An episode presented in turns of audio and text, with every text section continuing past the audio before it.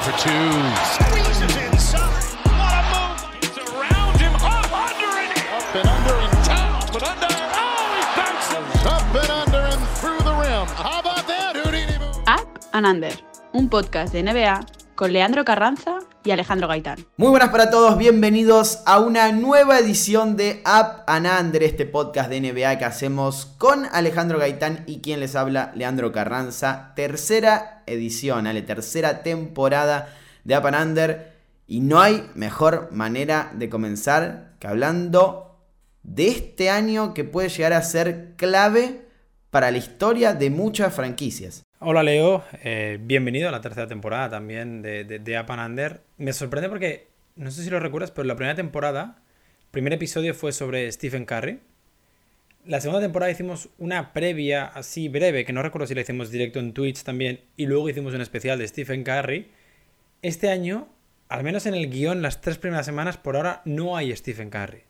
Y es como, me, me- me siento un poco vacío por dentro, como que estamos rompiendo una tradición. O sí, porque vamos a hablar de su conferencia y, son los campeones reinantes, los Warriors. Así que vamos a tocar mucho el tema de Stephen Curry, tal vez, en este primer episodio. Pero, ¿qué podemos llegar a decir? Que les damos suerte. Sí, al menos eh, el último año, porque en el primero no les fue del todo bien, eh, en nuestra primera temporada, pero, pero el año pasado definitivamente eh, le dimos bastante suerte a, Stephen Curry y a, los, y los Warriors. Supongo que no hablamos lo suficiente de los Celtics. Veremos qué pasa en, en esta campaña. Tenemos eh, un especial preparado, obviamente, para, para esa conferencia del Este, que es muy, muy pareja, muy competitiva y tiene equipos que realmente son contenders al título. Pero toca hablar de la conferencia del campeón reinante, de los Warriors, de todos los otros equipos que van a estar intentando destronar al conjunto de la Bahía y obviamente de la conferencia oeste. It's over. The Golden State Warriors return to a familiar place. They're on top of the NBA world. The fourth title in eight years. The Dubs dynasty is still very much alive.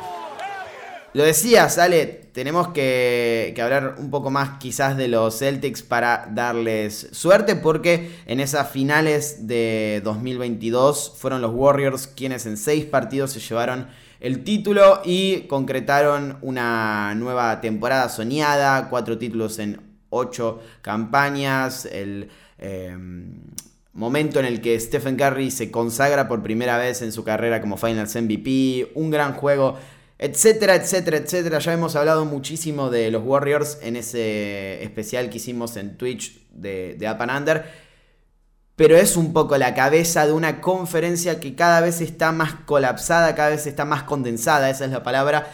Y tiene cada vez más equipos no bajando su consideración, sino tratando de empujar hacia arriba para meterse de lleno en esa lucha por, por el título, al menos del oeste. Creo que esa es la clave para empezar a hablar de, esta conferencia. Según la encuesta que le hicieron a los general managers, esa eh, tradición anual que tiene la NBA para pensar y ver un poco lo que piensan eh, los eh, hombres que toman las decisiones en las franquicias, no hay un claro dominador y hay varios equipos apiñados en pocas posiciones, Clippers y Warriors como favoritos, pero muchos otros ahí nomás peleando esos puestos de- de vanguardia. ¿Qué pensamos nosotros de eso? Bueno, sorprende, o, sorprende un poco al menos, el respeto que se tiene por los Clippers, especialmente viendo de dónde vienen los Warriors, eh, que vienen de, conseguir el anillo, de, de sorprender a todos en, en los playoffs, porque es verdad que muchos eh, tenían a Golden State como un equipo candidato, no a principio de temporada, pero sí una vez iba avanzando esta. Y, me sorprende un poco que a día de hoy, no solo para los general managers, creo que incluso en las casas de apuestas, los Clippers están mm, bastante por encima de, los Warriors. Aquí entra el factor Kawhi Leonard, entra el factor eh, también un poco Paul George que vuelve, entra el factor John Wall.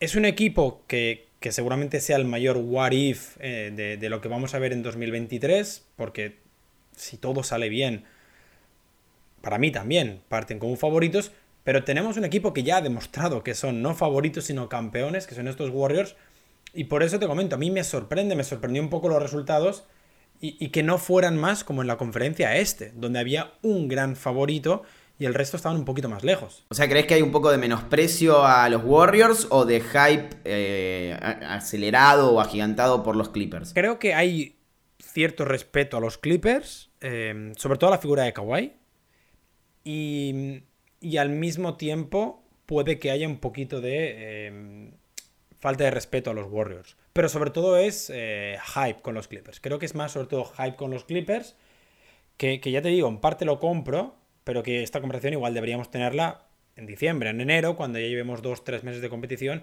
y podamos sentarnos a debatir con, con, con hechos sobre la mesa. Con, con, hemos visto a Kawhi jugar tres meses, hemos visto a Paul George, hemos visto a John Wall y hemos visto a ver, hemos visto, perdón, a, la mejor plantilla de, la NBA. El problema es que, insisto, esa plantilla es un, asterisco muy grande, tiene condicionantes muy grandes basados en, en temas físicos y ya te digo, los Warriors que sí que deberíamos hablar del tema, que sí que para mí creo que son ligeramente inferiores a lo que eran el año pasado, el bloque importante, los 6, 7 jugadores importantes, sigue ahí. Eso es eh, lo que quería traer a colación, porque cuando un campeón de la NBA, un campeón defensor, no arranca como el favorito, ni siquiera de su conferencia, hay dos cuestiones eh, muy claras, siempre. Una es que el resto ha evolucionado y se ha preparado mejor para destronarlo. Es decir, que los equipos contenders han hecho fichajes, han mantenido sus figuras, han evolucionado en ciertos aspectos para poder competir de lleno contra ese conjunto que terminó siendo el campeón. Y la otra es que hayan empeorado, que hayan eh, sufrido bajas, que hayan eh, sufrido lesiones, que hayan sufrido muchas otras cosas que pueden llegar a disminuir el impacto que tiene un plantel que había ganado el campeonato. Por eso podemos ya descartar la primera, que en cierto punto es cierto, porque está claro que hay muchos contenders o que han evolucionado en su núcleo joven o que han dado el siguiente paso para consolidar eh, ese roster, hacerlo más equilibrado, más potente, lo que sea, o que han recuperado superestrellas, que es la gran clave de esta temporada. Pero el otro no lo doy por sentado. Y de hecho, vos crees que han empeorado. Yo creo que han mejorado en, este roster eh, 2022-2023. Por eso sí que lo veo como una pequeña falta de respeto o como un menosprecio. Más que nada porque se está sobre reaccionando a las bajas que han sufrido, que son grandes y son muy fuertes, porque eran jugadores importantes de la rotación. Y ahora lo, analizamos eh, para, para, arrancar ya con la punta de lanza de, de esta conferencia oeste, que son los campeones y el máximo aspirante al trono. Pero han conseguido moverse en relación a esas bajas para suplir los, eh, los funcionamientos y los roles que tenían esos jugadores. Y también han apostado a algo que es clave, que es el desarrollo de los jóvenes que están en la plantilla. Y me parece que en ese balance terminan saliendo ganadores. Eh, ¿Vos por qué los ves peor? No es que los vea peor, es que eh, comparto lo de que ha habido una apuesta muy importante por el desarrollo de los jugadores pero al final es muy complicado desarrollar mientras compites. Ahora mismo el banquillo de los Warriors, si no me he equivocado, estaría compuesto por Jordan Poole, Jonathan Kuminga, James Wiseman. Podemos poner, si quieres, a Jamaica Green. Y ahí ya, up to you, sobre Moses Modi o André Gudala. Tres de esos. Sí, de Vincenzo, perdona. Tres de. Pondría de Vincenzo por delante de Gudala. Eh, tres de esos jugadores, eh, Kuminga, Wiseman y Moses Moody, todavía no los hemos visto en la NBA como tal. Especialmente a Wiseman. No los hemos visto hacer el trabajo que los eh, Gary Payton, Bielicha, Toscano, y me estoy olvidando de jugadores que han perdido estos, estos Warriors, eran capaces de hacer el año pasado. ¿Van a ser mejores? 98% seguro que van a ser mejores. El problema es que desarrollar cuando tienes la necesidad imperiosa de ganar es muy complicado. Muy complicado. Sin ir más lejos, la principal ventaja que tuvo Jason Tatum en su primer año es que Gordon Hayward se partió la rodilla. Y que no tuvo que salir desde el banquillo y pudo ser el quinto jugador más importante de aquel quinteto. Pero ahora mismo los Warriors tienen la necesidad de seguir compitiendo. Evidentemente tienen a seis jugadores, Curry, Clay Wiggins, Draymond Green, Kevin Looney, Jordan Poole, lo decíamos, el, núcleo de seis jugadores más Andre Gudala, que, no sabemos si va a hacer de Udonis Haslem o va a seguir siendo Andre Gudala, eso lo mantienes. Pero creo que esas piezas de rol, que sobre todo en temporada regular son muy, muy importantes para que la máquina siga funcionando, no las tienes. Y tienes que crear eh, nuevos mecanismos automáticos que yo creo que a día de hoy Wiseman, Kuminga y Moses Moody no tienen todavía automatizados. Y ya te digo, ¿van a ser mejores que los que se han ido? Que Gary Payton, que Bielicha, que mm, Toscano, que alguno más que me estoy olvidando, insisto. Sí, van a ser mejores jugadores, claro que sí. ¿Van a ser mejores jugadores este año de lo que fueron ellos el año pasado? es el, esa es la duda que tengo.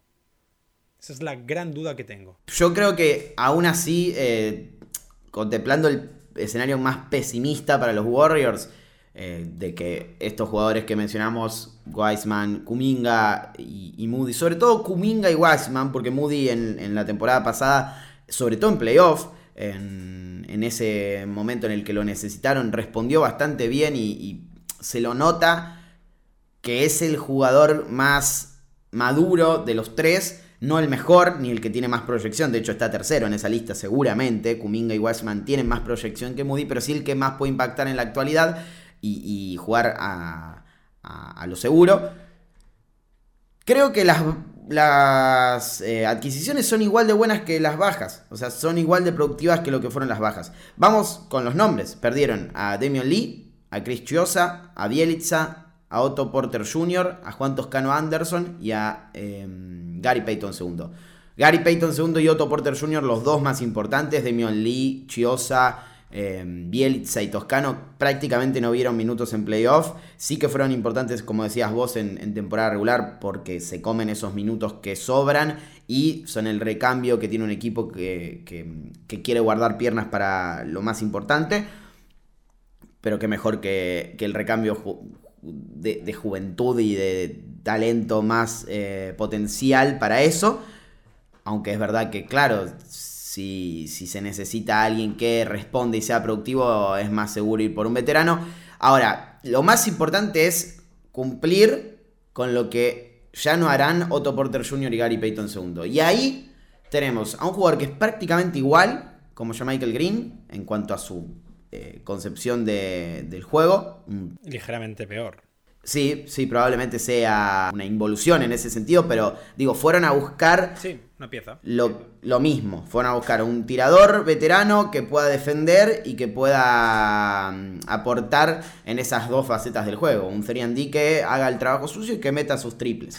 Quizás Otto Porter Jr. tuvo un rendimiento superior y es mejor que, que Michael Green, pero hacen lo mismo.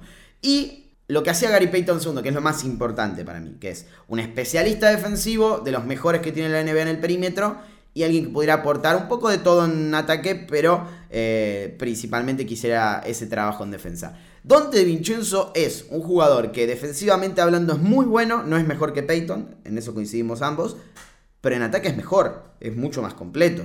Es un jugador que puede... Pero no necesitas, insisto, pero Payton no lo necesitabas en ataque. De hecho, Gary Payton en ataque era un perfil muy de. Eh, triples en la esquina, básicamente. triples en la esquina y movimientos sin balón.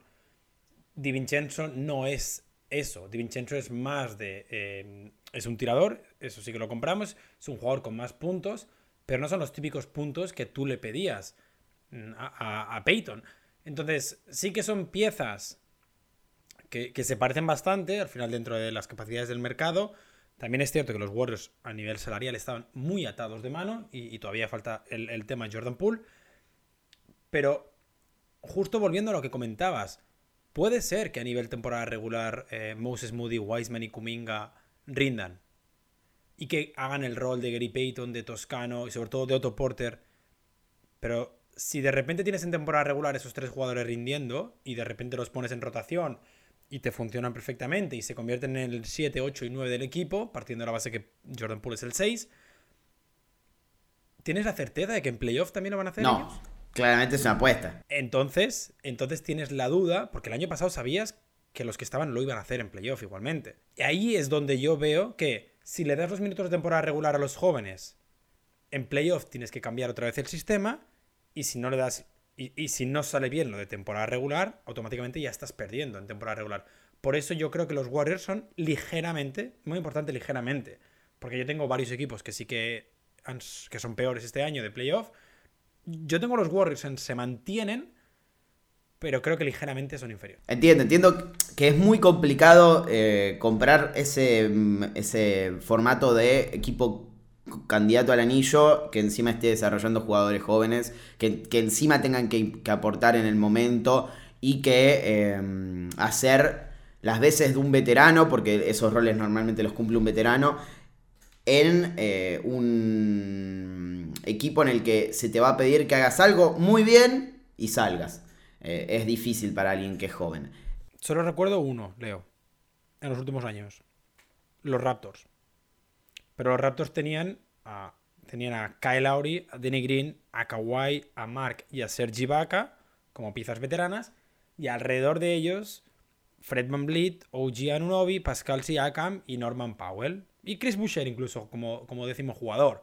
Son los, los cinco mm, que, que salían del banquillo son piezas muy importantes en el presente de la NBA pero en aquel momento eran jugadores de rol. La clave es si Wiseman, Kuminga y Moody pueden hacer eso. Por eso te iba a decir que para mí hay otro, que es Golden State el año pasado. O sea, eh, está claro que los jugadores con más eh, preponderancia en los playoffs fueron Curry, Wiggins, Thompson, Green, Poole, Looney, Porter Jr. y Gary Payton II. Está clarísimo.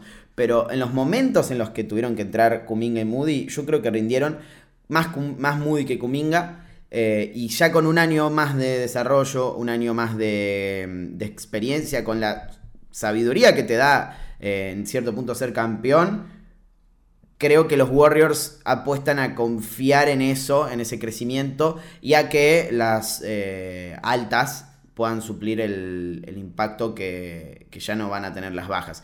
Pero bueno, es un debate que vamos a tener hasta que veamos lo que pase con los Warriors. Ahora, lo, lo que, en lo que coincidimos es que ligeramente superior, ligeramente inferior, se mantienen en un nivel top de la liga. Al que va a intentar llegar Los Ángeles Clippers y al que muchos eh, analistas ya lo, lo ubican. ¿Qué tienen los Clippers? en este mundo de, de, suposiciones sin ver lo que, lo que pueden hacer, porque todavía no, no vemos el futuro, no somos Doctor, Doctor, Strange y no lo vamos a poder hacer.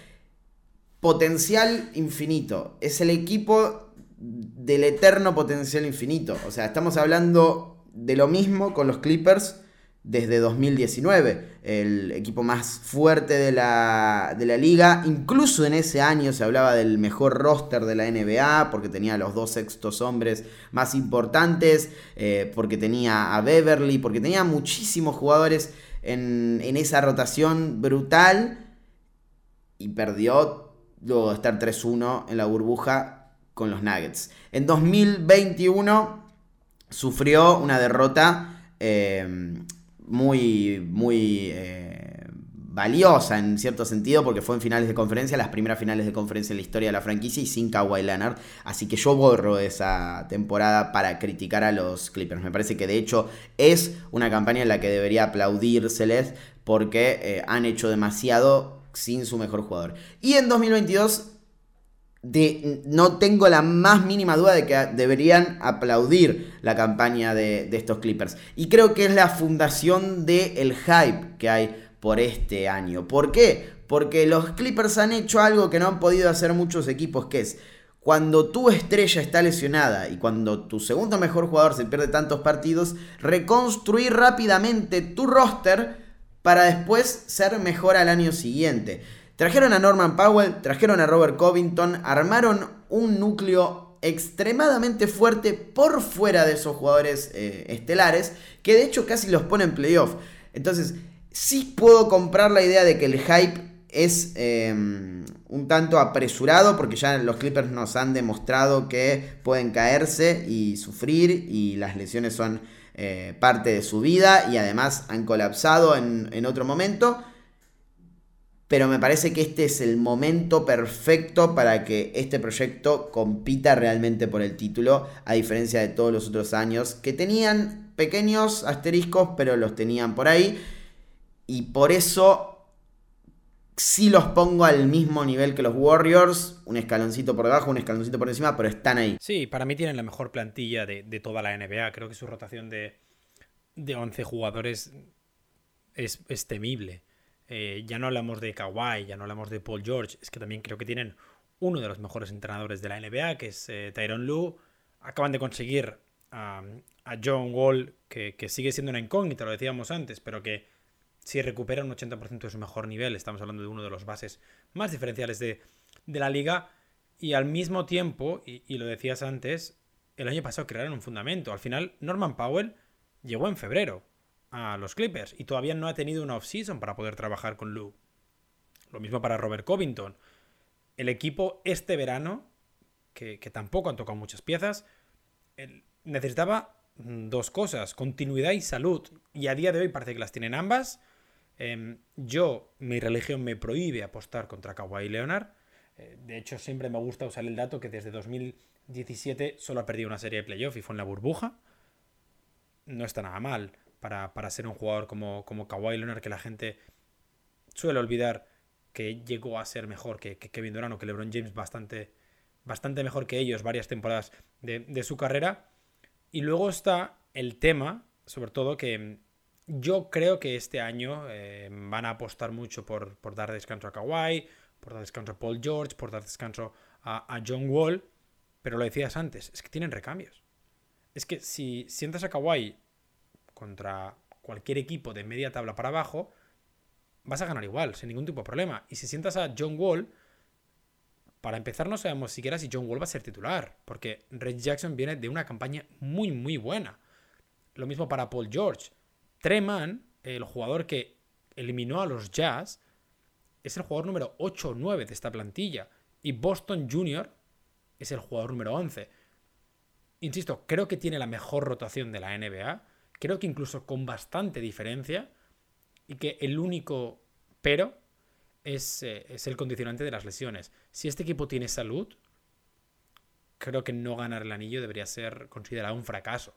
Porque tienes jugadores con experiencia a la hora de ganar el anillo, como es Kawhi, como es Norman Powell, por ejemplo. Eh, no sé si alguno, no sé si el Morris que tiene es el, que es campeón o no, siempre los confundo. Pero, insisto, para mí es la mejor plantilla de toda la NBA, no, no de la conferencia oeste. La semana que viene te diré lo mismo. Y llevo tiempo diciendo que para mí son los favoritos. Creo que desde junio, desde que acabó la NBA, para mí eran los favoritos la próxima temporada. Evidentemente estamos jugando al modo manager y todo sobre el papel.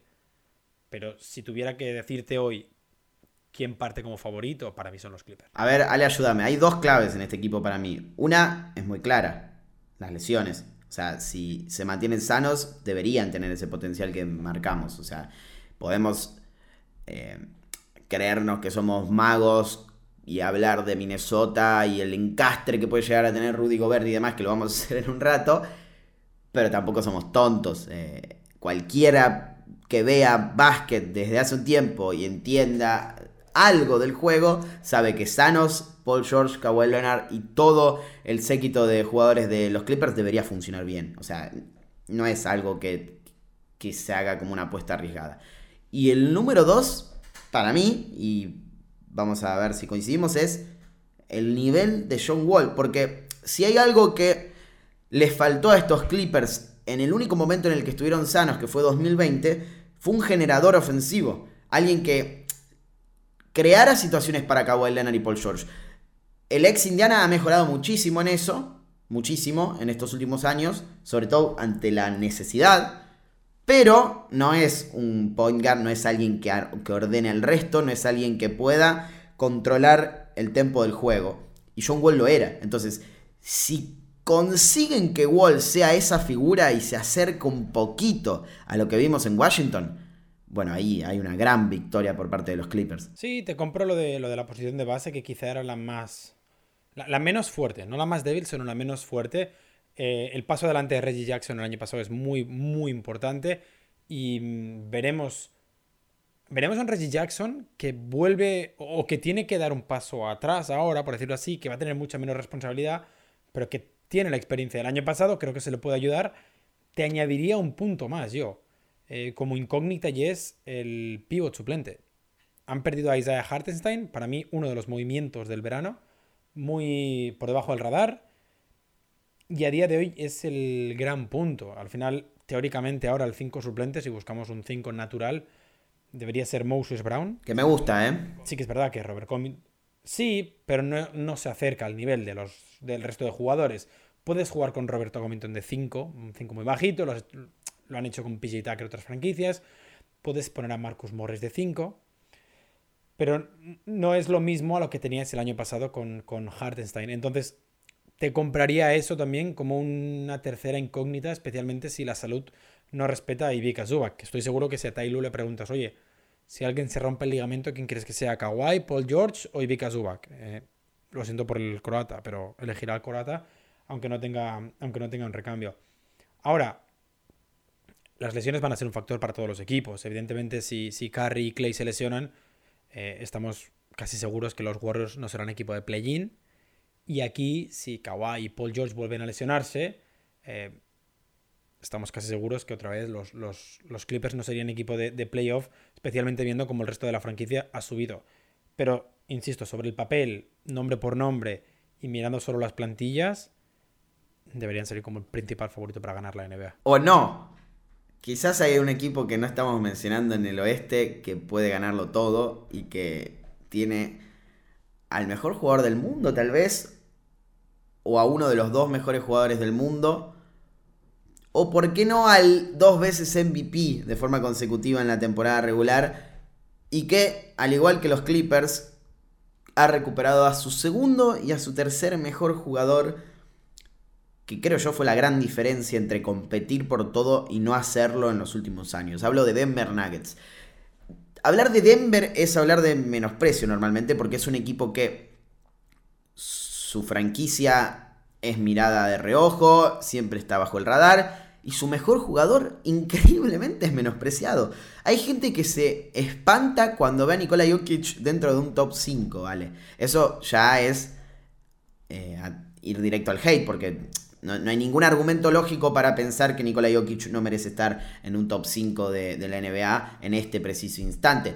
Pero digo, el eh, menosprecio o estar debajo del radar son conceptos que se relacionan estrictamente con Denver Nuggets. Pero miremos la imagen completa, miremos lo que ha pasado en estos últimos meses, en estas últimas semanas, y cómo eso puede afectar directamente al rendimiento colectivo de un equipo lo decimos siempre cuando hablamos de los Nuggets y de este caso.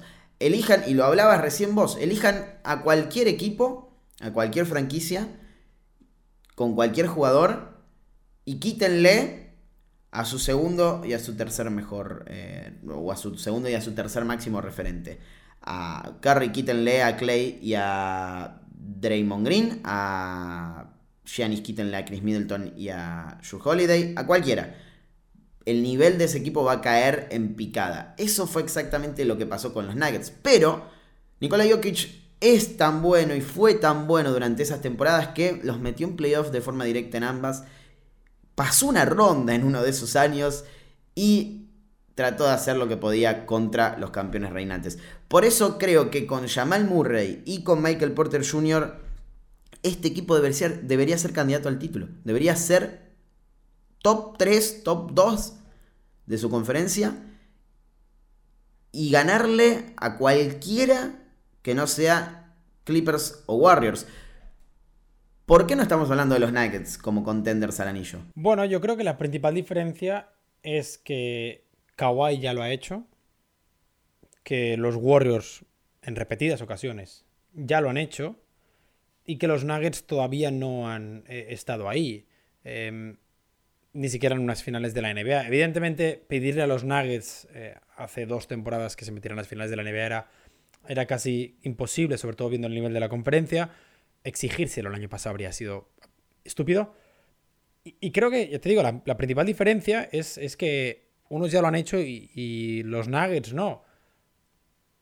Supongo que en el momento en el que llegas a unas finales de la NBA, al año siguiente ya se te puede exigir ser contender sí o sí.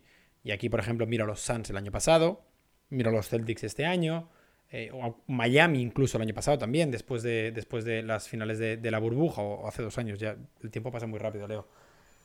Lo que quiero decir es que comparto y compro todo el humo de que Denver debería ser considerado uno de los mejores equipos del oeste. Yo los tengo como principal candidato a quedar primero en temporada regular. Aquí creo que afecta o influye mucho cómo los jugadores eh, afrontan la temporada regular. Y creo que Nikola Jokic, al ser europeo, la afronta diferente a cómo la afrontan eh, Kawhi o, o Curry o Draymond Green o, Paul George. Y que mm, el equipo, la plantilla en general, el, el depth chart, chart que tienen estos Nuggets es muy interesante. Son de los equipos que mejor se han movido. Al final la llegada de Ish Smith y de KCP eh, es muy interesante porque eh, apuntas a los dos problemas que tenías. Especialmente era la posición de base detrás de Jamal Murray. Lo siento por Facu Campazzo, pero era un jugador que no estaba al nivel de, exigencia para unos Nuggets que estamos poniendo con Clippers y con los Warriors. Para mí Bruce Brown es el gran movimiento de, entre los contenders eh, de esta temporada, de esta offseason. Creo que va a ser de los jugadores que mejor va a rendir. Y al final, salvo de Andre Jordan, eh, el equipo que tiene ahora mismo Denver, el equipo que tiene ahora mismo Malone, es el mejor que recordamos en estos, eh, Nuggets. Por lo que deberían ser, como dices tú, top 3. Yo, los tengo top 1 por un, por un, tema de mentalidad. Sí que es verdad que eh, de cara a playoff veo a Golden State ya, los Warriors superiores, pero son un proyecto muy, muy interesante. Sin dudas es el más equilibrado en la era Malón, por escándalo. un equipo que eh, había sido dominante en ataque, pero nunca pudo ser eh, bueno en defensa. Y piensen en los backs, o sea, concuerdo con lo que vos decís, quizás no se lo menciona como contenders porque no lo han hecho todavía y porque Jokic, por más que es eh, para muchos el mejor jugador del mundo o que tiene los requisitos para por lo menos postularse a eso, no ha ganado un título o no ha llegado a unas finales. Pero piensen en los Bucks, piensen qué pasaba con los Bucks cuando perdieron esa primera ronda, segunda ronda con Miami Heat y no, no lograban acceder a las finales. Pasó exactamente lo mismo y al año siguiente Milwaukee tuvo el equipo más completo y equilibrado desde que Giannis Antetokounmpo era su líder y ya saben cómo terminó. Así que eh, no digo que vayan a ser campeones, no digo que ni siquiera vayan a llegar a las finales, porque depende de muchas cosas, pero estén muy atentos a lo que pasa en Denver, porque tienen un jugador muy especial y porque tienen el mejor equipo que ha tenido ese jugador desde que es el líder de la franquicia. Pero hay más equipos en esta conferencia, Ale. Tardamos 30 minutos en hablar de los tres mejores. ¿Qué queda para el resto? ¿Qué queda para, por ejemplo, Phoenix Suns? Un conjunto que hasta hace un año era finalista de la NBA, hasta hace seis meses era el máximo candidato al título y ahora parece que está flotando en el espacio como un conjunto que ha caído en eh, la consideración del oeste. Creo que fue en abril que hicimos un podcast eh, previo a los playoffs y yo dije algo así como, si los Suns tardan más de 14 partidos en meterse en las finales, eh, es un fracaso. Seguro, seguro. Creo que todos coincidimos en que fue un fracaso. El playoff de los Suns porque yo dije finales, no finales de conferencia. Y, recordemos, eh, bueno, yo creo que nunca olvidaremos el, Game 7 eh, en Phoenix, especialmente Luka Doncic, no creo que lo olvide nunca. Los Suns tienen la complejidad que hay que entrar en lo mental en la franquicia. Porque el equipo se mantiene, el roster se mantiene, han perdido a Tori Craig, si no me he equivocado, van a perder a Jay Crowder, veremos por, por qué o por quién pero mantienes a tus piezas importantes, que son Chris Paul, Devin Booker y un muy feliz de estar ahí de Andre Ayton. El punto es, ¿hasta qué punto quieren estar ahí juntos ellos tres? ¿Hasta qué punto Monty Williams está satisfecho con lo que tiene?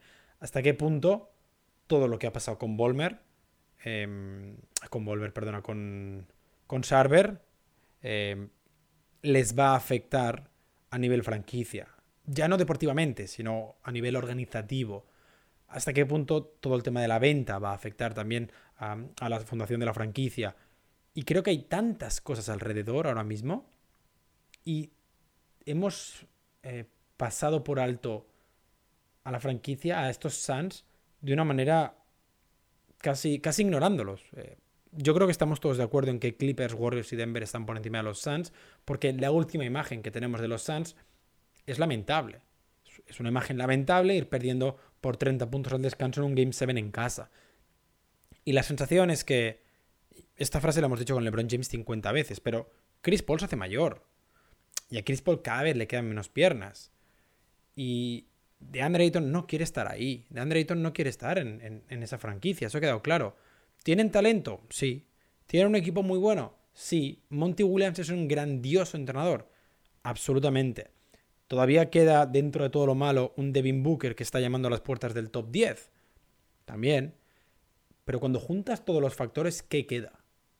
Esa es la gran duda. Son un equipo, a diferencia de los Warriors, que, podemos debatirlo, y uno piensa una cosa, otro piensa otra, acá coincidimos en que empeoró la franquicia, la, plantilla de los eh, Suns de cara a la próxima temporada. No han hecho movimientos significativos, han perdido jugadores o perderán si Jay Crowder se va que son importantes y, y hay dos claves para mí que dependen o, son la, la, llave para la temporada de estos Phoenix Suns, para bien o para mal. La evolución de los jóvenes, o sea, entiendo que tu líder o tu segundo jugador más importante está entrado en años y, por más que sea un crack, eso influye.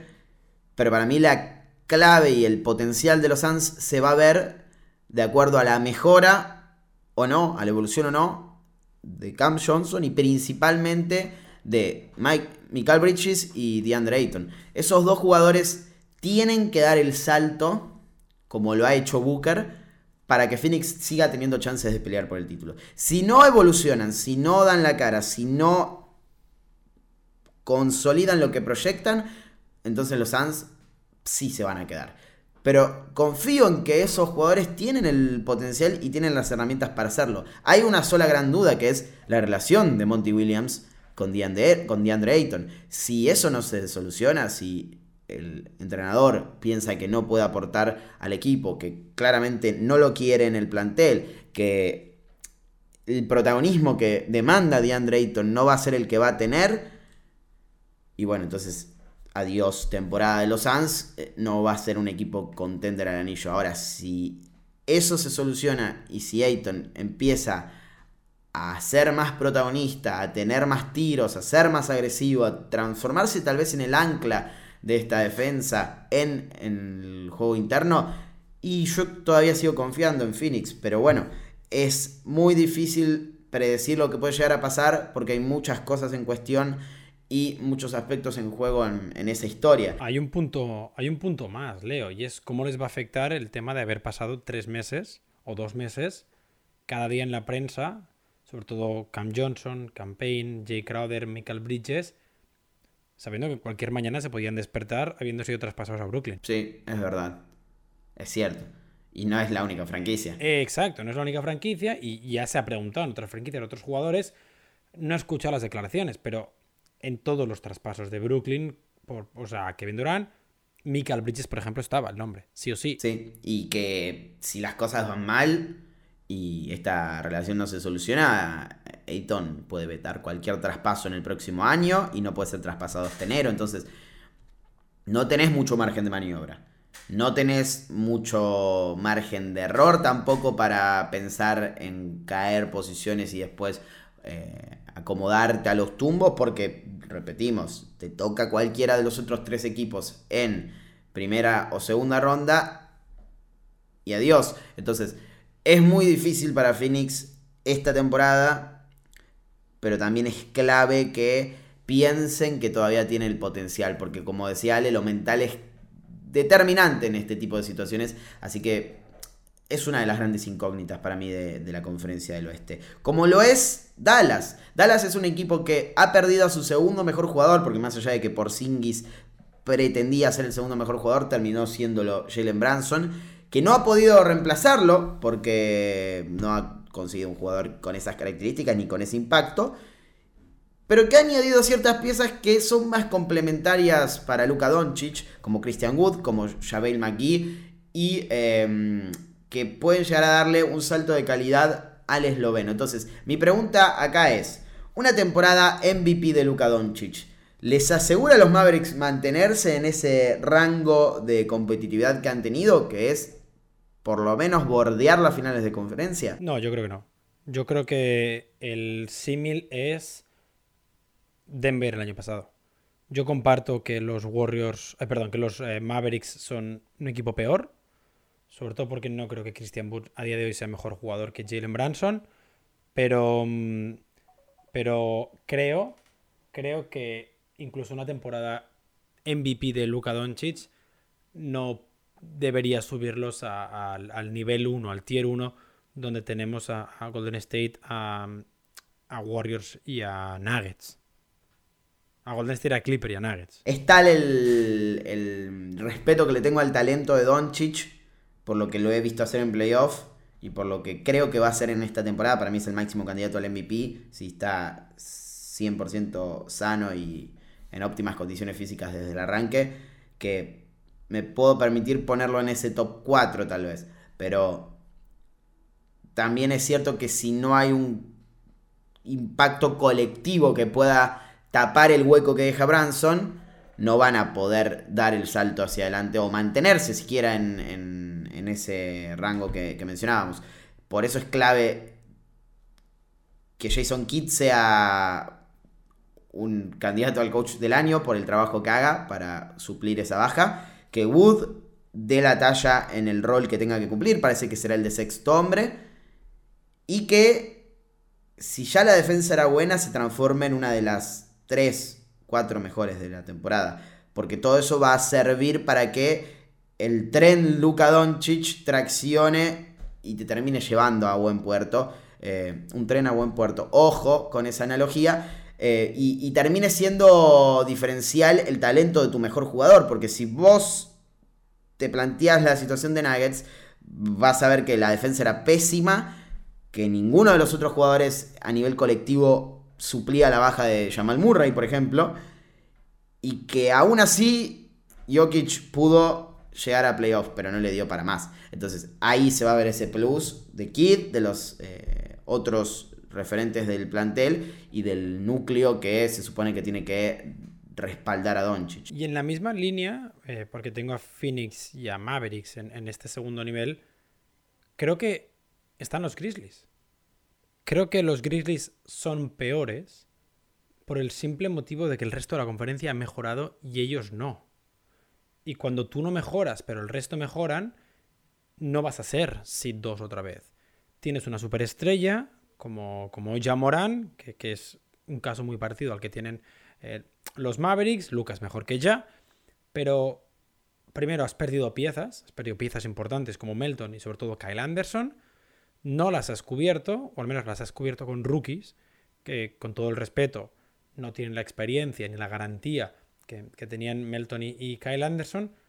Y encima has perdido a Jaren Jackson Jr. hasta Navidad. Eh, en una conferencia mucho, mucho más cara, porque los Clippers y los Nuggets, por ejemplo, son mejores solo porque han recuperado activos, sin hacer movimientos. Una conferencia mucho más cara lo veo muy complicado para, para Memphis, que creo que va a estar luchando por el factor pista, como mucho. El año pasado decía que Memphis era un equipo que estaba rindiendo por encima de sus expectativas, o sea, nadie hubiese criticado a los Grizzlies si hubiesen terminado sextos en vez de terceros como lo hicieron, eh, perdón, segundos como lo hicieron, pero porque creía que el proyecto estaba yendo más acelerado en, el buen sentido que, lo que creía que podía eh, llegar a dar en esos años de, de desarrollo. Ahora, coincido con vos porque hay un problema muy grande que es que la principal razón, más allá de Jamorant, por la que los Grizzlies evolucionaron y aceleraron ese proceso, fue la defensa, fue que encontraron el rol justo para Jalen Jackson Jr. y él se transformó en el ancla defensiva del equipo, cosa que hizo que fueran más dominantes que de costumbre y que terminaran tumbando a muchos equipos que eh, a priori deberían ser mejores que ellos. Entonces, al no tener a Jalen Jackson Jr., mi gran pregunta es, o la gran incógnita de la temporada de los Grizzlies, porque van a ser 30, 35 partidos sin él, ¿cómo van a responder defensivamente? ¿Cómo van a hacer para sostener ese impacto? ¿O cómo van a suplir esa baja que es tan importante para el desarrollo del equipo? Y eso puede repercutir directamente en lo que decías vos, en la posición de los Grizzlies en playoff y terminar teniendo un enfrentamiento mucho más difícil que de costumbre en primera ronda, que no van a ser los Timberwolves del año pasado, que recordemos estuvieron muy cerca de ganarles a, estos Grizzlies en una de las series más divertidas. Out of context y out of context que vi en mi vida, por escándalo. Eh, porque era muy divertida, de verdad, pero no había ningún tipo de, de, manejo, de, control del tiempo, de control de la situación por parte de ninguno de los dos equipos, que habla mucho de la juventud que tienen, pero también de, de lo verde que están. Entonces, ese es el gran interrogante. Por el lado positivo, me parece que apuesta muchísimo a que Desmond Bain del salto es un jugador que ha tenido un crecimiento enorme y que promete seguir creciendo al punto de, ¿por qué no ser candidato al All-Star? Y que ya Morant se transforme definitivamente en un top 7, top 6, top 5 de la liga, si es que tiene una temporada de MVP. Entonces, eso quizás puede solventar la ausencia de Jaren Jackson Jr. por un tiempo. Tal vez sí. Pero a priori la defensa es muy importante para este equipo y perder a ese jugador puede costarles caro. Sí, eh, creo, creo que para mí Memphis no... O sea, compro perfectamente la teoría que decías tú, que era un proyecto que el año pasado debería haber quedado sexto y que seguramente la hoja de ruta era esa, era quedar sexto el año pasado, este año luchar por el factor pista y el año que viene, si puedes ya con espacio, vas a por una segunda estrella a complementar a Yamorán. El problema es que de golpe te encuentras segundo con un proyecto que parece que va a funcionar, pero yo pienso como tú, yo pienso que el año pasado el equipo está donde está porque los Lakers se autodestruyen, porque falta Kawhi Leonard, porque falta Jamal Murray y Michael Porter Jr., porque falta Demian Lillard, si quieres, podemos añadir, eh, y porque hay muchas franquicias que, deciden jugar mucho peor. Es cierto, es cierto que se... Porque se lesionan Stephen Curry y Draymond Green, porque si no ese puesto era de Golden State. Correcto, quedaban segundos los Warriors, también es cierto. O sea, es un segundo puesto muy contextual. Muy parecido al cuarto de los Knicks hace un par de temporadas. Muy, muy contextual. Muy por encima de las expectativas.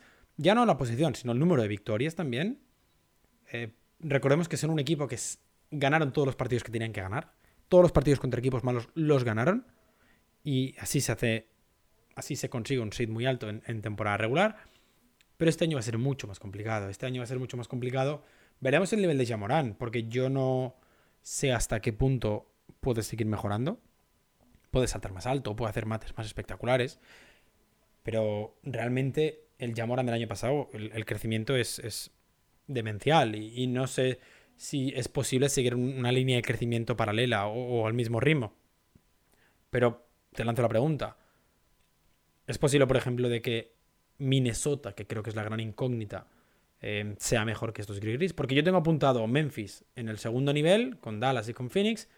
Tengo un tercer nivel y tengo a Minnesota entre el segundo y el tercero. Es que es la gran duda de este año de la NBA, creo, Minnesota. Te voy a responder que no tengo ni idea. Estamos hablando de esta temporada, ¿no? Sí, sí, sí, claro, claro. Exclusivamente de esta temporada. No tengo la más mínima idea porque es verdad, o sea, es la gran incógnita. Ahora, ya vamos a ir con, con el otro equipo que quiero mencionar, pero Minnesota puede ser un, conjunto que en temporada regular arrase, porque tiene talento, porque tiene a un jugador que en temporada regular, es espectacular como Rudy Gobert, pero en playoff puede colapsar de lleno. Entonces, no sé, la verdad que no lo sé. Es el único equipo por el que no voy a apostar ni en contra ni a favor hasta que los vea jugar. E incluso en temporada regular no sé si apostaría en contra o a favor hasta ver lo que hagan en playoff. Es esa incógnita que realmente es una incógnita, porque a veces podemos mencionar que tal jugador es una incógnita o tal equipo es una incógnita, como los Clippers, pero sabemos que si están sanos compiten. Sabemos que si Kawhi Leonard está sano es probablemente uno de los cinco mejores jugadores del mundo. Y, lo mismo pasa con LeBron James, con Anthony Davis, por ejemplo, con, con ese tipo de talento. Ahora, Minnesota colectiva e individualmente con sus jugadores, es muy difícil de catalogarlo, es muy complicado. Puedo creer que Anthony Edwards va a tener una muy buena temporada, una gran temporada, incluso que va a ser All-Star. Pero después, lo otro, no tengo idea. No tengo idea si Minnesota va a poder encastrar a Rudy Gobert y a Carl Anthony Towns como quiere. Si Chris Finch es el entrenador para este equipo. Si D'Angelo Russell va a tener que ser traspasado o va a funcionar. Si la defensa va a ser lo que creen que va a ser. Si el ataque va a seguir siendo bueno. No tengo idea. La verdad, no tengo idea. Es, ya te digo, para mí es la gran duda. Eh ya no solo lo decías, ya no solo el encaje de los, dos grandes, que, mm, que yo creo que Minnesota vio que funcionó en Cleveland, que funcionó en Boston, que funcionó en alguna franquicia más, pero que los perfiles que está utilizando no son Evan Mobley o Robert Williams o Al Horford. Y luego, sobre todo, el debate de Angelo Russell que comentabas.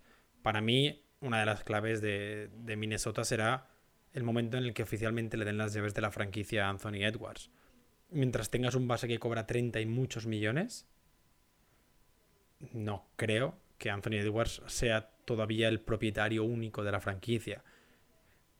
Traspasar a DeAngelo Russell debería ser el siguiente paso evolutivo en un equipo que si has traspasado 5 o 6 picks, tienes que competir ya. No vale quedar séptimo, no vale luchar por el play-in, no vale quedar sexto. O sea, tendrías que estar o tendríamos que estar planteándonos si va a estar peleando con, Denver. Al final, seamos sinceros, Rudy Gobert a nivel temporada regular es uno de los jugadores más diferenciales que hay. Pero en la duda es el encaje de Rudy Gobert con Cal Anthony Towns. Y por eso son, creo, la gran incógnita. Por encima de la salud de los Clippers, por encima de cualquier entrenador nuevo, por encima de... Son la gran incógnita y lo que, créeme, todos los general managers van a estar mirando. Porque si este proyecto funciona, puedes cambiar otra vez la narrativa de la NBA y volvemos al, doble interior y, quizá de Marcus Cousins se encuentre equipo incluso. Qué raro todo este tema porque pensar que hace, no sé, un año eh, hablábamos de la reunión de los dos amigos de Kat y, y D'Angelo Russell y de un futuro tal vez Devin Booker en, Minnesota y ahora eh, todo indica que si tiene que salir alguien es D'Angelo Russell. Eh, muy difícil lo de los Timberwolves, coincido en todo lo que decías. Creo que son la gran incógnita no solo de la conferencia este, sino de la temporada. Ahora, hay un equipo que es la gran, o que puede ser la gran sorpresa de la temporada. Y no solo del oeste, sino de toda la NBA. compro, compro. Y es, ¿De dónde vas? Y compro. Es un conjunto que también entra en esa categoría de la temporada de los regresos. New Orleans Pelicans un equipo que entró a playoff el año pasado, que se coló por la ventana, está claro. Que si no hubiese existido el play no entraba, también está claro. Pero que entró. Y que le hizo fuerza al máximo candidato en ese momento, que era Phoenix Suns. Le ganó dos partidos, estuvo a punto de forzar un séptimo. Y una I tan grande como eh, Luisiana, que no tenía Zion Williamson su mejor jugador, la cara de la franquicia y el talento más diferencial que puede existir entre los jugadores jóvenes de la NBA de su camada. Y en eso incluyo a Jean Morant. ¿Por qué digo esto? Porque ayer lo vimos jugar, pocos minutos, está claro, pero parece más fuerte, parece más atlético, parece más rápido, parece más agresivo y parece más confiado en su cuerpo. Todo esto se puede ir al diablo si luego se lesiona y lo más importante para Zion siempre va a ser la salud. Pero estamos hablando de un tipo que ya era atlético, ya era fuerte, ya era rápido y ya era único en su especie. Y que en la única temporada en la que estuvo sano, promedió 27 puntos y un 61% de acierto en tiros de campo, algo que no había pasado nunca en la historia de la NBA a ese tipo de jugador le vamos a añadir a uno de los núcleos jóvenes más interesantes que tiene la NBA, que repito, entró a playoff el año pasado. Entonces, no puedo no creer que los Pelicans se pueden transformar en la gran sorpresa de la temporada. Aquí el principal problema que veo, porque sí que es cierto que yo creo que Zion tiene el mejor roster que, los Pelicans han tenido, igual desde aquel año que Anthony Davis y, y, Region Rondo los, los mandan a, a segunda ronda después de barrer a los, eh, a los Blazers. El principal problema para Willie Green va a ser que vas a tener que juntar al Ingram de 2019, 2019-20, perdona, cuando es MVP, con el Zion de 2020-21 que es cuando firman los números que comentabas, con el CJ McCollum del año pasado, que es el CJ McCollum más base que hemos visto. Ese es el gran reto. A ellos, evidentemente, tienes que unir a Herb Jones, que ya es uno de los mejores defensores de la NBA. En principio, todo parece apuntar que, Jonas Valanciunas va a ser el pivot titular, por lo que hablamos de un quinteto con un CJ McCollum y cuatro grandes, casi. Podemos hablar de cuatro grandes. Y en el banquillo todavía tienes piezas muy interesantes. El traspaso de Portland, recordemos que envía a Larry Nance Jr. a, los Pelicans. Tienes a Jackson Hayes, que, se supone que en algún momento debería acabar explotando y dejar de ser simplemente un jugador de highlights. Eh, Billy Hernán Gómez, el que viene a ser el MVP del Eurobasket, que primer año que se encuentra con, cierta regularidad, regularidad, que tiene un contrato garantizado y que quizá eh, empieza a jugar el mismo baloncesto que juega en Europa en, la NBA, no nos podemos olvidar de los dos bases, de Alvarado y de, y de Devonte Graham, y, la cantidad de jugadores jóvenes que decías que, tienen. Hablamos de, Trey Murphy, de Kira Lewis, de Dyson Daniels, que acaba de llegar a, la liga. Me parece un proyecto muy, muy interesante. Yo los tengo en el tercer nivel. Los tengo en el tercer nivel. Pero creo que pueden intentar luchar por meterse por, en playoff directamente por esa quinta, sexta posición. Tengo que hacer una demanda acá. Hace unos minutos hice un video sobre los Pelicans y no, mm, no hablé en, tanto tiempo de eh, Brandon Ingram. No, casi que no lo menciono. Mucha gente me dice que Brandon Ingram es eh, el mejor jugador del equipo, que es la piedra fundacional del equipo, que es el jugador franquicia. Y yo voy a responder, no ni de cerca. O sea, la clave de este equipo es Zion Williamson. Y la gran duda que tiene este equipo es Brandon Ingram. Está clarísimo eso. O sea, yo estoy 100% seguro de que las llaves de este equipo son de Zion Williamson y que el techo de este equipo depende del de, eh, número uno del draft de 2019. Encima, me parece que si hay problemas en el encastre, el primer jugador traspasado en este proyecto es Brandon Ingram, más allá de que hayan apostado por él, porque creo que pueden encastrar, porque puedo, puedo creer que pueden funcionar, pero para eso está lo que mencionaste recién, que es Brandon Ingram tiene que cambiar su chip, tiene que entender que no es el número uno de este equipo, tiene que entender que va a tener que cumplir un rol parecido al que tiene Chris Middleton y no al que tiene Devin Booker por decirlo de alguna manera, a pesar de que eh, tiene el talento para ser la primera espada de un equipo, lo, entiendo. Sí, mucho mejores. Pero no van a llegar a ser lo que tienen que ser con este potencial si Zion Williamson no es la cara, no es la piedra fundacional. Y me parece que en ese encastre está la gran duda de los Pelicans, porque defensivamente son mejores que cuando Zion jugó su temporada más completa, mucho mejores y de, hecho el cierre de temporada de los Pelicans es muy bueno en defensa y es en realidad por lo que entran a playoff eh, su defensa con Herb Jones y quiero destacar a él como la gran eh, noticia de esa temporada porque como decía él es uno de los mejores defensores de la NBA y promete ser mejor todavía.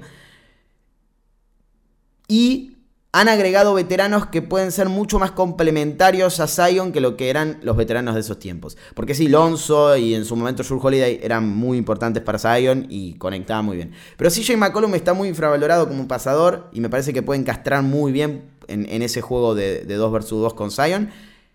Y Balanciunas es algo que Steven Adams jamás fue, que es un interno que abre la cancha, porque ahora tiene triple y porque cada vez tira más. Entonces, Zion se va a beneficiar muchísimo de esa situación por los espacios que genera Valanciunas.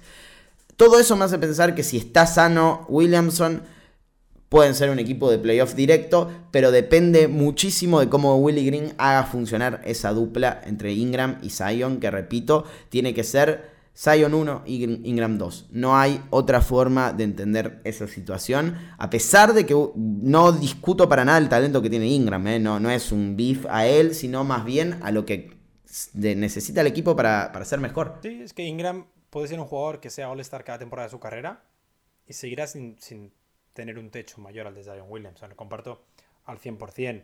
Eh, además, el punto, lo decías, que, que si hay que traspasar a uno, saldría Brandon Ingram. Porque al final comparten posición, los dos juegan de cuatro. Y por la altura de Zion, veo muy complicado que pueda jugar de 5. O, o, no de manera regular, sí que puede ser un 5 contextual. Pero lo veo muy complicado, sobre todo pelearte con, con figuras como Nikola Jokic, Joel Embiid, incluso Rudy Gobert. Eh, pero tener ese tipo de 5 que comentabas, Jonas Balanchunas, eh, Billy Hernán Gómez, que pueden abrir la pista, Jackson eh, Hayes un poquito menos, va a ayudar a que sin jugar de 5 puedas tener la pintura para ti. Ayer, ayer hace que, eh, que Patrick Williams, el, jugador de los Bulls, parezca Andre Drummond en defensa. Por exposibilidad, por agilidad, por velocidad. Y, y es un muy buen defensor, Williams. Por lo que si consigue hacer eso con un buen 4, eh, veremos de qué es capaz de, conseguir en temporada regular. Muchísimas ganas de ver a Zion Williamson. Yo creo que, yo creo que es el que más ganas tengo de ver. Solo por el hecho de que a Kawhi, a, Jamal Murray, a Michael Porter Jr., a todos ellos ya los hemos visto mucho. Y a Zion lo hemos visto en una cantidad tan pequeña e ínfima de partidos que, casi exigimos a la NBA que nos, que nos den un poco de Zion Williamson. Me sorprendí el otro día leyendo eh, la frase Zion Williamson empezará su cuarta temporada en la NBA. Yo como no, no puede ser, no es cierto. Y sí, es verdad, es la cuarta temporada de Zion Williamson. Esperemos que sea ya, como le pasó a Joel Embiid, por cierto, la primera que puede jugar con toda regularidad. Y, y que sí, que problemas físicos va a tener toda su carrera, pero que sean problemas físicos leves, de unas molestias, las rodillas. Al final él está cargando de manera diaria con un cuerpo que no es normal y, eso condiciona mucho, pero, pero Zion Williamson es un jugador especial. Y a la hora de hablar de jugadores jóvenes, eh, si Zion Williamson juega los dos próximos años al máximo nivel, lo tenemos que poner por encima de, de Jamoran y abriría el debate de si por encima de Jason Tatum a nivel joven. Es que Ale, si eh, hizo lo que hizo en esa temporada con un claro sobrepeso y ahora está más fuerte, más atlético, todo lo que quieran, ¿qué, ¿cuál es el techo? O sea, promediar 30 puntos y un 70% de acierto es un, nivel de MVP, entonces sí o sí hay que pensar en Zion como el jugador que más hype genera en esta temporada. Nos quedan varios equipos y uno de ellos es Los Ángeles Lakers, así que tenemos que hablar del equipo de LeBron James, de Anthony Davis, de Russell Westbrook, hasta que se diga lo contrario,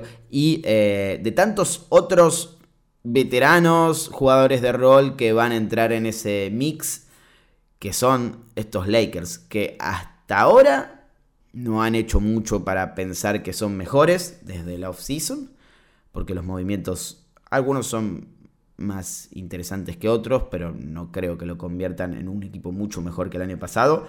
Y por eso que me parece que vamos a coincidir en que la clave está ya no en si Westbrook en Castro, ¿no?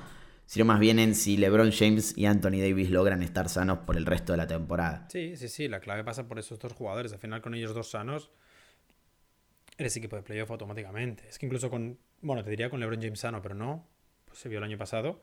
Pero con, ellos dos sanos eres equipo de, de, playoff. Ya no te da para ganar el anillo, como fue en la burbuja, pero sí que te da para, para meterte en playoff. Es cierto que para mí la offseason de los Lakers es de las peores que ha habido en, en la NBA ha sido una mezcla entre eh, abrir la, el libro de jugadores representados por Clutch y elegir a dedo entre cuáles querías. Y, y, luego, como cuando yo voy al supermercado con hambre, que ves un jugador hacerlo bien y, vas por él. El traspaso de Pat Beverly sí que es verdad que es una pieza que necesitas, pero regalas a, Horton Tucker. Y, y, recordemos que el año pasado no traspasas a Tyler Horton Tucker por Kyle Lowry. Entonces, la evolución en, seis meses del precio de Horton Tucker es, triste, por decirlo así. Creo que el equipo que tienen alrededor los Lakers es malo. Creo que hay varios nombres que la gente sobredimensiona por ser nombres, pero que no es un equipo, que es lo que les hizo campeones en la burbuja. Y que mm, si Kevin Durant secuestró la off-season de la NBA, creo que Westbrook está secuestrando a los Lakers. Porque evita que haya los movimientos importantes para que otra vez LeBron James sea contender. Recordemos que, salvo el año de la burbuja, LeBron James no ha jugado más de cinco partidos en una temporada en playoff con los Lakers. De hecho, en dos de las temporadas no clasifica a los playoffs y en la otra pierde en primera ronda. Y da la sensación de que este año no tiene mucho mejor aspecto. Em, yo los he puesto como que se mantienen porque la plantilla es más o menos la misma. Son tres superestrellas dependes absolutamente de ellos y tienes un montón de personas alrededor que si sale bien, sale bien y si sale mal, sale mal, pero es un proyecto que tiene cero continuidad y que está hecho casi con sobras de otras franquicias. Hay algunos puntos positivos. Austin Reeves es un jugador que me interesa mucho ver su proyección. Eh, veremos qué pasa con Beverly y, demás, pero eh, vuelvo a lo mismo. Eh, está en que LeBron y AD estén sanos. Sobre todo AD, que para mí es el jugador diferencial de este equipo. LeBron es el mejor y siempre va a ser el mejor. Pero AD es la clave del ataque y de la defensa de los Lakers. Debería ser el máximo anotador y debería ser el mejor defensor del equipo. Y de la NBA tal vez. Eh, por eso creo que su salud es diferencial. Si está sano es un equipo que le puede ganar, no sé si a cualquiera, pero a la gran mayoría de los rivales. Si están lesionados ambos y sobre todo AD.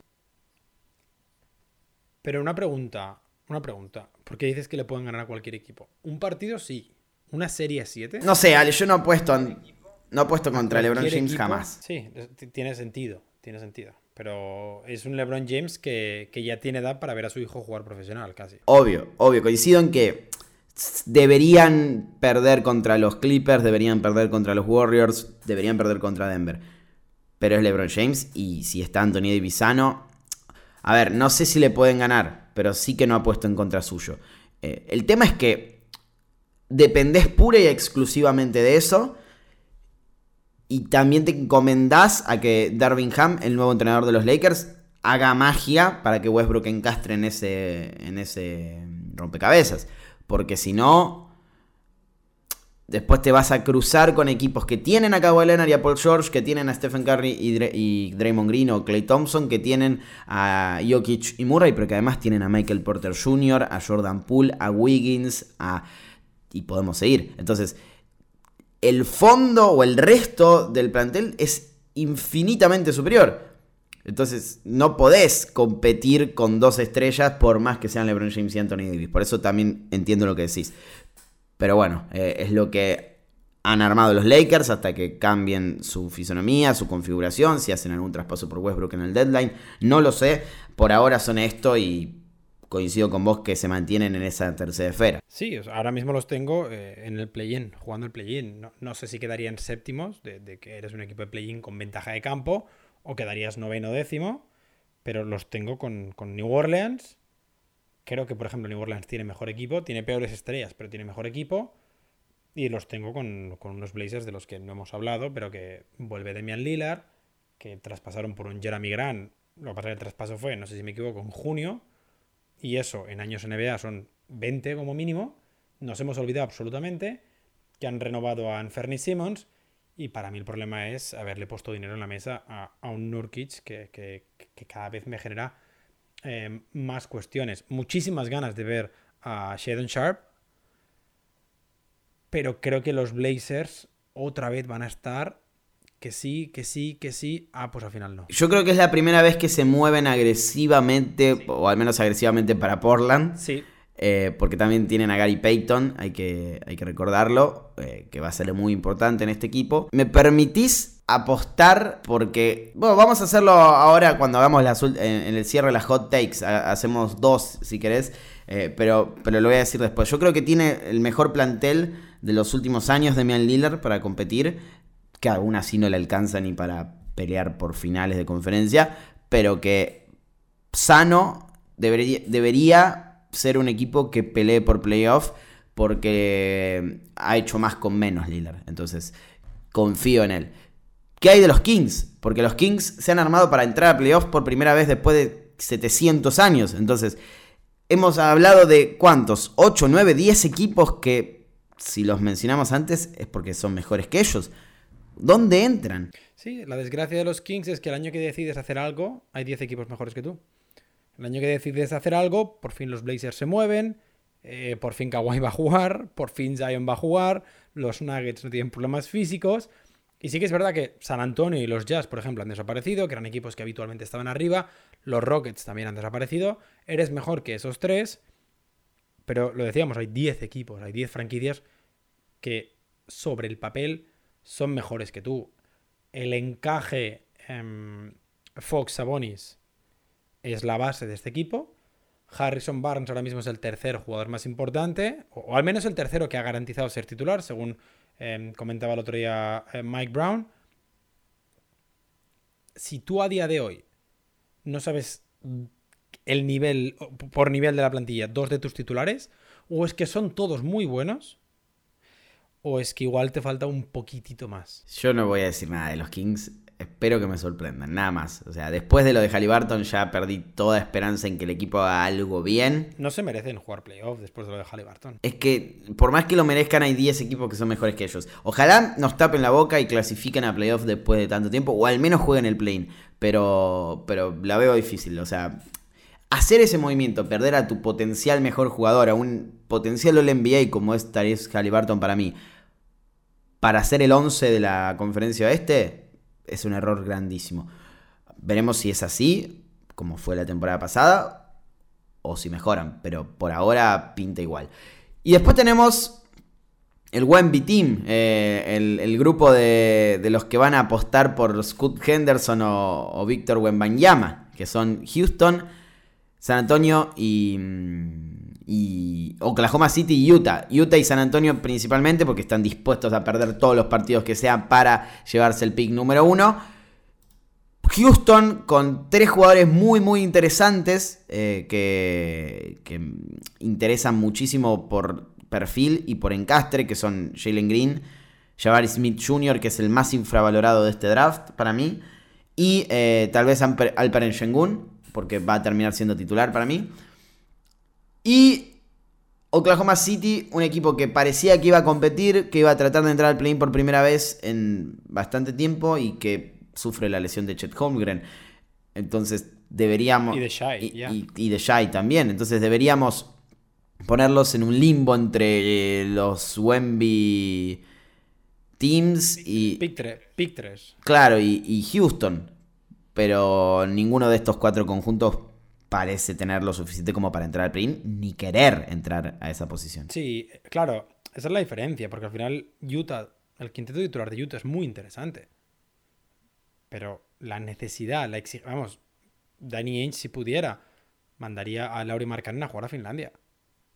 Porque el objetivo, el objetivo de esas cuatro franquicias, sobre todo lo decía, sobre todo de Jazz y de San Antonio, que, que son nuevos en, en el departamento del tanking, es conseguir una superestrella.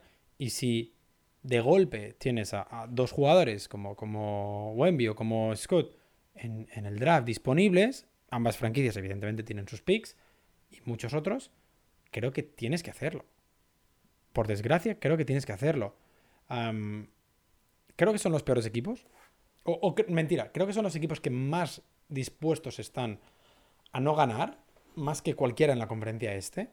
Porque en la conferencia este lo hablaremos eh, en una semana, pero abajo del todo seguramente están Orlando, Washington, Charlotte. Y ninguno de los tres es del todo malo. Por lo que, si todo va normal y si les sonríe la suerte, porque al final recordemos que es una lotería, lo normal es que, que el francés el año que viene juegue en, la conferencia oeste. Sea, sea en Utah, sea en San Antonio, Houston, Oklahoma lo deberíamos meter en el grupo solo por, porque tienen 3.000 picks también. Mm, sí, no sé, no sé. Yo apuesto a San Antonio Spurs, pero es una lotería, literalmente. Ah, mentira. Indiana, me olvidé de Indiana. Indiana sí que puede estar ahí intentando perder también. Sí, sí. Pero tiene a Halliburton, tiene a Maturin, tiene a Chris Duarte. Podría llegar a rascar más victorias que, que Utah y que San Antonio. Pero repito. Sí, sí, va a depender mucho de, de, de, de, lo que el GM diga y de cuántas lesiones por molestias eh, van a tener los, los, los, jugadores importantes, claro. Sí, y, y, de que si después perdiste más que el resto, pero en la lotería saliste tercero, te pegas un tiro y, y ves como le dan la gorra de otro equipo a, a Wemby. Eh, cerramos con dos hot takes o tres, no sé cuántas querés hacer, una positiva y una negativa, o dos positivas, una negativa, dos negativas, una positiva, como quieras. Arrancamos por la primera. Una positiva, una positiva, una negativa y una elegida. Dale. Vale. Eh, la, empiezo con una negativa, porque al final el odio mueve el mundo. Eh, Memphis se pega una hostia muy importante. lo he puesto así para que me, o sea, la gente pueda sacar el clip directamente. Eh, Pero, ¿eh, ¿nivel qué? Nivel play. Bueno. Es una, Bajan del 2 al es play-in. una muy fuerte hot take. Es- y es muy importante también el, el- el golpe de, de Memphis. Creo que, em, creo que hay equipos que son mejores y creo que hay equipos que van a rendir mejor que Memphis. Bien. Yo voy a arrancar por la buena. Que los Nuggets van a llegar a las finales de la NBA o al menos a finales de conferencia. Creo que tienen un, Big Three espectacular en lo ofensivo y que en este momento es el equipo más completo, más equilibrado que ha tenido Jokic. O sea, de no mediar sanciones, se- sanciones, lesiones, todo esto. Pero bueno, eh, creo que tienen todo como para hacerlo. La, la mía buena también está relacionada con los Nuggets y es que eh, van a ser número uno de la conferencia. Van a quedar primeros de la conferencia en temporada regular. Playoff, Pero no crees que lleguen a finales de no, conferencia. playoff es otra historia y playoff a día de hoy yo te pondría Warriors Clippers en, en las finales de conferencia, pero lo decía antes, para mí eh, a nivel positivo los Nuggets van a ser número uno de la conferencia por- porque creo que tienen un equipo muy sólido, eh, iba a decir un gran entrenador, pero no. Y, mm, y lo decía antes, por cómo Jokic encara la temporada regular. La mala. Creo que... A ver, qué difícil que es esto. Pero... No sé cómo encastrarla con lo malo. Porque creo que Luka Doncic va a ser el MVP. Al mismo tiempo, no confío en que Dallas lo respalde. O sea, puede ser que Luka te lleve a competir. Pero me parece que por otro año más los Mavericks no van a ser lo suficientemente buenos como equipo como para respaldar el nivel de, de Doncic. Para ponerlo en título de maldad absoluta es los Mavericks vuelven a estropear un año espectacular de Doncic. Eh, es así, así con ese titular eh, se vende bien. Em, yo, la última, que puede ser buena o puede ser mala, depende de quién, quién la escuche. eh, LeBron James estará visitando Cancún eh, em, en mayo, a principios de mayo. O sea, no entran en playoff. no pasa de primera ronda. Como mucho. Techo. Pues sí, principi- sí, principios de mayo es principio de la segunda ronda, creo. Sí, sí, sí. Sí, mayo 1 al 15 es segunda ronda, sí. Ahí, perfecto. ¿Ves? Pues a principios, la primera semana de. Yo si fuera él, yo si fuera él iría reservando. Co- coges, el, coges el seguro de cancelación, eres Lebron, eres rico, coges el seguro de cancelación, pero yo iría reservando billetes. Vos sabés que esto lo van a recortar y dentro de tres meses cuando LeBron esté jugando finales de conferencia o los Mavericks estén en las finales de la NBA, Nos iremos virales. eh, nos van a... Que, nos- claro, obvio, obviamente. Nos darán el, el premio. Bueno, yo voy a elegir una que es em, positiva. Que tiene que ver con que si está sano, Demian Lillard es candidato al MVP. Lo dejo ahí. No la compras ni con vouchers de. de nada. Ni, ni con los cupones del. A ver, claro, es que para mí el MVP tiene que, sa- salvo una temporada estilo Jokic o Westbrook, Claro. el MVP, em, tienes que estar en el top 3, top 4. Bueno, a ver. Si te dijera va a ser candidato a First Team All NBA, Sí, esa te la puedo comprar. bien. Me voy a quedar con la MVP porque si la llevo a pegar, mm, me voy mundial, pero claro. Pero bueno, sí, creo que es difícil por el rendimiento del equipo, quizás. Sí, Pero, pero me parece que sano Lillard puede probar que todavía sigue siendo élite de la NBA absoluta. Y, y voy a ir con él. En este caso voy a ir con él. No dijimos nada de los campeones, no dijimos nada de los Clippers en estas hot takes porque sabemos que ni de Minnesota, porque sabemos que la podemos liar linda. Minnesota mejor no tocarlo. Minnesota, eh, si quieres en febrero hablamos y un poquito valoramos cómo está yendo el proceso, pero hay que darles, hay que darles mucho tiempo para que la cosa para que, para que eh, el proyecto se asiente, porque además recordemos que Rudy Gobert hasta hace dos semanas estaba en Europa jugando baloncesto, o sea que no, no es que haya pasado el training camp eh, o, el periodo antes del training camp en Minnesota trabajando con, con Carl Anthony. Ah, que no lo hemos dicho, acaba de salir del hospital. Ha perdido, ha perdido 14 kilos. Y que ayer no jugó Gobert. eh, jugó solamente Anthony Edwards de, de todos los importantes. Entonces va a ser complicado el arranque. Sí, sí, va a ser complicado y que no nos sorprenda un arranque 10-14 o así. Veremos. Porque la conferencia oeste, la conferencia oeste va a ser muy dura. Es una carnicería y la tratamos de abordar al completo. No hemos hablado mucho de algunos equipos, pero creo que de la mayoría hemos dicho las cosas importantes.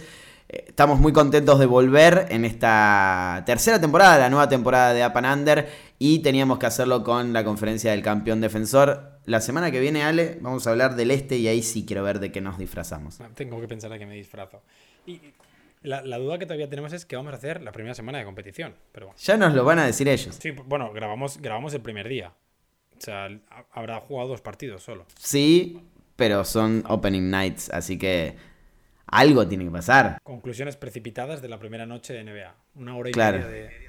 Sí, sí, sí. Dependiendo de quién gane, Warriors o, o Lakers, eh, está el campeón y, y ahí, bueno, de, de ahí parte todo lo que, lo que analicemos. Pero más allá del chiste, hasta la próxima semana que sabemos qué vamos a, a- a decir y qué vamos a tratar y de qué vamos a hablar, después olvídense y vamos a descubrirlo conforme pasen los días, ¿sale? Así que nos encontramos el miércoles que viene nosotros para grabar, el jueves la gente lo va a escuchar y hasta la próxima.